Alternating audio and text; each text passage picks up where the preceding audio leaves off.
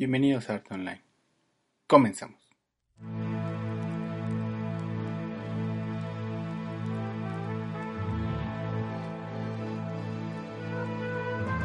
Este programa está patrocinado por MAPSA, Materiales y Aceros de Puebla.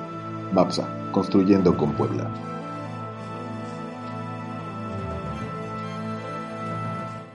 Muerto el monstruo, queda su innegable legado, su fortuna, su invento, el famoso muro de sonido y su dedicación hacia un negocio, el pop, que Spector entendió y dignificó como pocos. Bienvenidos todos aquí a Arte Online, estamos en un capítulo más. Ya, si no me equivoco, este es el capítulo 213, en el lunes, lunes primero de marzo, en el que estaremos aquí platicando acerca de, de Phil Spector, quién es, un poco de su obra. Entonces, eh, bueno, antes de dar inicio, iremos a nuestro corte musical, a nuestro corte patrocinador, pero sin embargo quisiera pues saludar muy efectuosamente a todos, a todos aquellos que nos escuchan, a todos aquellos que hacen posible este trabajo y a todos aquellos que pues le echan muchas ganas a esto, ¿no? A este proyecto. Muchas gracias, muchas gracias por eso.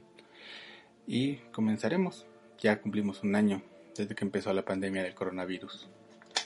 Muchas gracias. Regresamos ahorita.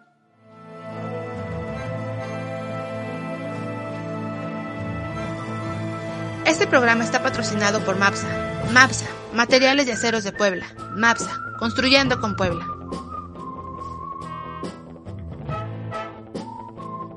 Final a la altura de su siniestra mítica, fallecido a causa del coronavirus en la prisión donde cumplía condena por asesinato, Phil Spector siempre tuvo algo entre lo caricaturesco y lo omnioso.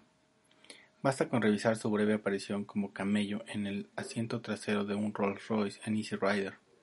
Su aspecto, como de teleñeco, oculto bajo unas gafas de sol en su juventud y bajo, y bajo kilos de pelo, pelucas, en su vejez, ha sido su afición a las armas for, a las armas de fuego y su poco, ningún respeto por la vida humana lo que han alimentado los titulares y sus necrologías. Llegó a decir de sus discos que tienen comienzos simples pero terminan con mucha fuerza, como su vida. Muerto el monstruo, queda su innegable legado.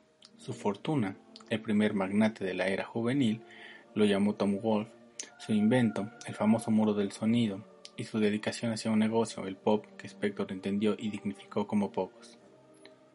Su idea, por sencilla no puede ser más brillante, usar músicos y recursos de la música negra, arroparlos con ambiciosos arreglos basados en capas y capas de instrumentos, sobre todo cuerdas y metales, en glorioso sonido mono, lo que le daba un aspecto compacto, apretado, para crear pequeños melodramas románticos, operetas de menos de tres minutos para entretenimiento y disfrute de las clases medias blancas. Nunca fue más fácil enamorarse, romper y volver a enamorarse con las canciones de Phil Spector. He aquí un intento de hacer una antología de sus muchos hallazgos. To Know Him is to Love Him, dedicada a su padre suicida, serviría de perfecta música para los títulos de crédito de la vida de Spector. Dos minutos de pop edulcorado, que editó bajo el nombre de su primera banda, The Teddy Bears, y en el que ya se encuentran las claves de su sonido. De esa primera época, cuyas claves se encuentran en el completísimo, completísimo perdón, recopilatorio Back to Mono, es complicado seleccionar solo unas pocas canciones. Estamos hablando de una etapa en la que Spector creó una especie de laboratorio para músicos. Tuvo y formó a los mejores instrumentistas de la época, Glenn Campbell, Sonny Bono, Hal Blaine, Leon Russell y Barney Kessel. Escritores, nada menos que la flor innata del Brill Building, y arreglistas, y en lo que surgieron tantas obras maestras e ideas que es complicado destacar solo algunas. Podríamos hablar del juguetón aire, casi calipso, de Spanish Harlem, de Ben E. King, el tintineo y el ritmo de He Hit Me and I Feel Like at the Kiss, de The Crystals, donde ya apuntaba su afición a saltar golpes y bofetadas, el contagioso juego de los metales de Dada Room Room, también de las Crystals, las mezclas geniales de campanillas, cabalgamiento, guitarra, surf, metales y vientos, de The Kiss Me, del juego de voces angelicales y coros espectrales que transitan a lo largo de la extrañísima Home on You, The Righteous Brothers, la épica celestial de Just Once in My Life, de The Righteous Brothers, con uno de los puentes más inesperados y, y hermosos del cancionero espectoriano. O, de nuevo, de ellos, la famosísima You Lost That You Love Feeling, algo así como el sentimiento trágico del romanticismo en versión de Norman Rockwell. Spector, aficionado a las campanillas y a los villancicos, tuvo tiempo de concebir el que probablemente sea el mejor, el más espectacular y sentido villancico de la historia, el célebre Christmas Baby Please Come Home, escrito por la pareja formada Ellie Greenwich y Jeff Barry interpretado por Darlene Love. Una producción extensa, compleja y llena de matices que llega a su cima con la batería que abre Be, Be My Baby de las Ronettes, la sonrisa de la Mona Lisa del rock and roll, una canción modélica, perfecta, con un estribillo, como no hay muchos, y escrita a pachas con, por Spector, y, de nuevo, Barry en Greenwich, y a la que contribuyó el compinche de Spector, el igualmente genial e inigualable y complicado Jack Nietzsche, fallecido hace unos años. Si la primera época de Phil Spector, la de los singles, es la del amor, su segunda época de álbumes es el de la muerte. Pocos nombres podían resumir de haber estado detrás de discos tan polémicos, complicados y malditos. Y el primero, el disco maldito por antonomasia, el controvertido Let It Be de los Beatles, a pesar del propio Paul McCartney, que odió los arreglos de Spector y se cobró su venganza editando las canciones tal y cual se grabaron, desnudas, sin arreglos, años después. Imposible olvidar los coros extraterrestres de las cuerdas y ese extraño menjunje espacial, casi ruido, que envuelve a Across the Universe, el aire cabaretero medieval de I Am Mine, la épica y el órgano de la guitarra de la parte final con la que eleva la melodía escrita por McCartney en Let It Be, y sobre todo su lectura, la más odiada por McCartney, de Long and Winding Road, otro estribillo genial, a la que convertía en un himno póstumo con esa capa melosa de vientos y cuerdas. La relación de Spector con los Beatles no acabó ahí, aunque McCartney no quiso volver a verlo en su vida. El bueno de Phil acabó haciéndose compinche de John Lennon, con quien creó su característico e imitado sonido en los discos de solitario del ex-Beatle, esa vez doblada una y otra vez en una especie de juego de espejos con las mismas, con las voces de las Ronettes, la omnipresencia del piano, una base rítmica pulida, limpísima y concentrada, esa especie de rock and roll en, en oscuro, con un aire profundo de fatalismo y melancolía. Ahí está la fragilidad del famosísimo Imagine, el sobrecogedor final de Mother, la muy espectoriana God, la inesperada sobriedad de Working Class Hero, o el misterio de la evocadora Gilus Guy o todos los hallazgos infinitos que se esconden en Rock and Roll, el disco homenaje de John Lennon y Spector, el rock and roll clásico que el, que el propio Spector contribuyó a inventar. Tras la muerte de John Lennon, Spector dejó huella en otro disco maldito. Su contribución es la clave de lo que puede ser de lo que puede ser mejor trabajo de Yoko Ono, al margen de su aportación en Double Fantasy, Season of Glass, famoso por su controvertida portada con las gafas ensangrentadas de Lennon, publicada poco tiempo después del asesinato, y con joyas como la escalofriante Min Weaver, con una guitarra española, percusiones latinas y un colchón de sintetizadores acompañado, acompañando la tristísima melodía con la que Yoko recuerda a John.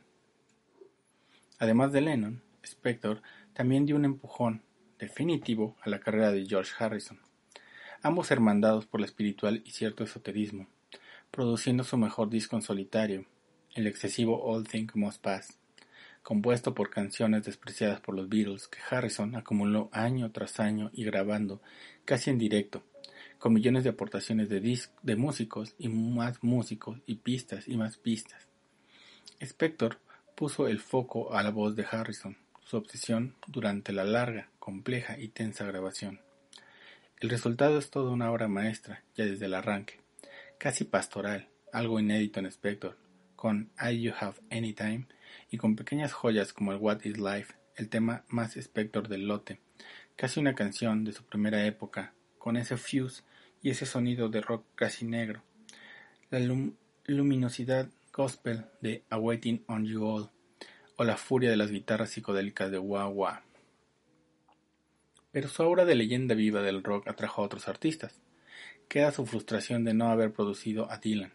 Ese chico me necesita, dijo en el 69, de los cuales destacan dos nombres y dos grabaciones, a cual más violenta y atribulada. No se sabe cómo Spector convenció a alguien tan poco dado a los arreglos y a los excesos en sus grabaciones, ya sean con guitarras o con sintetizadores, siempre son medio espartanas. Así es como Leonard Cohen, con el que grabó su disco más crooner y a la vez menos Cohen, Dead of Ladies Men, un disco decadente y paródico que arranca con las maracas y bongos cachondones del True Love Leaves No Trace y donde las locuras de Spector no terminan. Perdón. Donde las locuras de Spector no terminan. Desde la batería y la voz doblada a lo Lennon en Iodine, o los coros de Dylan, Allen, Ginsberg, de Don't Go Home with Your Hand On, o la ambiciosa suntuosidad campanas y todo, de los diez minutos del titular Dead of Ladies Man. Cohen no dio el resultado, claro. Un disco grabado entre botellas de tequilas y, adivinan, armas de fuego, que retrata a dos conquistadores venidos a menos. Dos mujeriegos compartiendo miserias. Ese Memories con el que Cohen recuerda al amante, Nikon, no, que no pudo ser, y en el que no podemos, y en el que podemos encontrar un rasgo, apoyarse en una voz femenina, del que Cohen se apropió y que no abandonó en los siguientes discos. Para los Ramones, Spector produjo el polémico End of the Century, su intento de reinar en el territorio pop, con instrumentaciones más complejas, alejadas a veces del formato, guitarras, bajo, batería, y de que hay cien mil leyendas, desde aquellas sesiones infinitas de grabaciones de guitarras a las peleas entre los Ramones y el abuelo Munster, el actor Al Lewis, amigo de Spector, el uso y abuso de todas sus sustancias, la presencia eterna de las armas de fuego o las películas de terror, que son malas, que, al parecer, veían hasta la madrugada. Al margen de su leyenda, puede que estemos ante el mejor disco de los Ramones, por su mezcla de simplicidad y arreglos más retorcidos, y también el que los mató, frustrados por no ser ni un poco superventas, pop, ni un grupo maldito underground. Con todo, la cara de End of the Century es modélica. El arranque de Do You Remember Rock and Roll and Radio es toda una declaración de intenciones. Esa mezcla perfecta entre el funk anfetaménico y los arreglos del metal igual acelerados, los aplausos que hacen el ritmo de retornos de Jackie and Judy, los violines de, los violines de Baby I Love You, el sonido casi radiofórmula de I'm Affected, con esas afiladas guitarras surferas finales, o la limpieza inesperada de Danny Says, ese arranque acústico que entra con la maraña de guitarras que se adelanta muchos años a producciones del estilo Rick Ocasek que proliferaron décadas después. Para terminar, dos joyas ocultas. Por un lado, el que puede ser mejor disco, concebido como álbum, grabado nunca por Spector, Born to Be With You, de Dion, cantante de la era dorada del doo-wop, con sus Belmonts Dion estaba ya casi olvidado como artista cuando Spector se empeñó en grabarle un disco que aprovechara su voz madurada por el tiempo.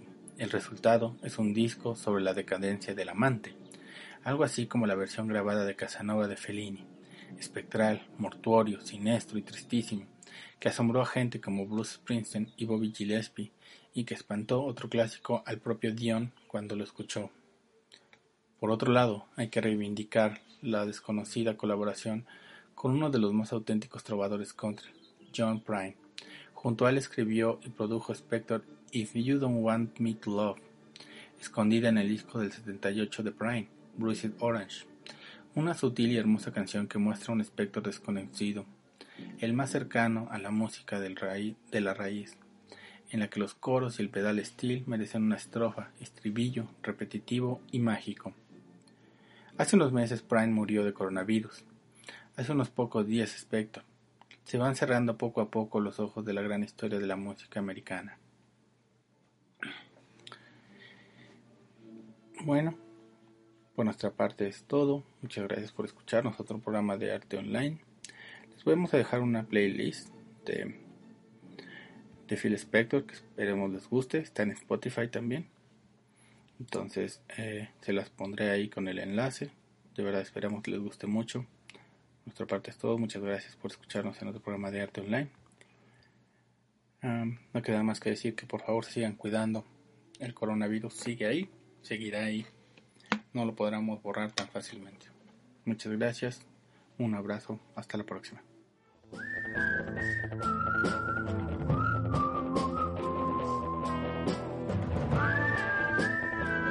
Este programa fue patrocinado por Entre Culturas, Todos Unidos ACE.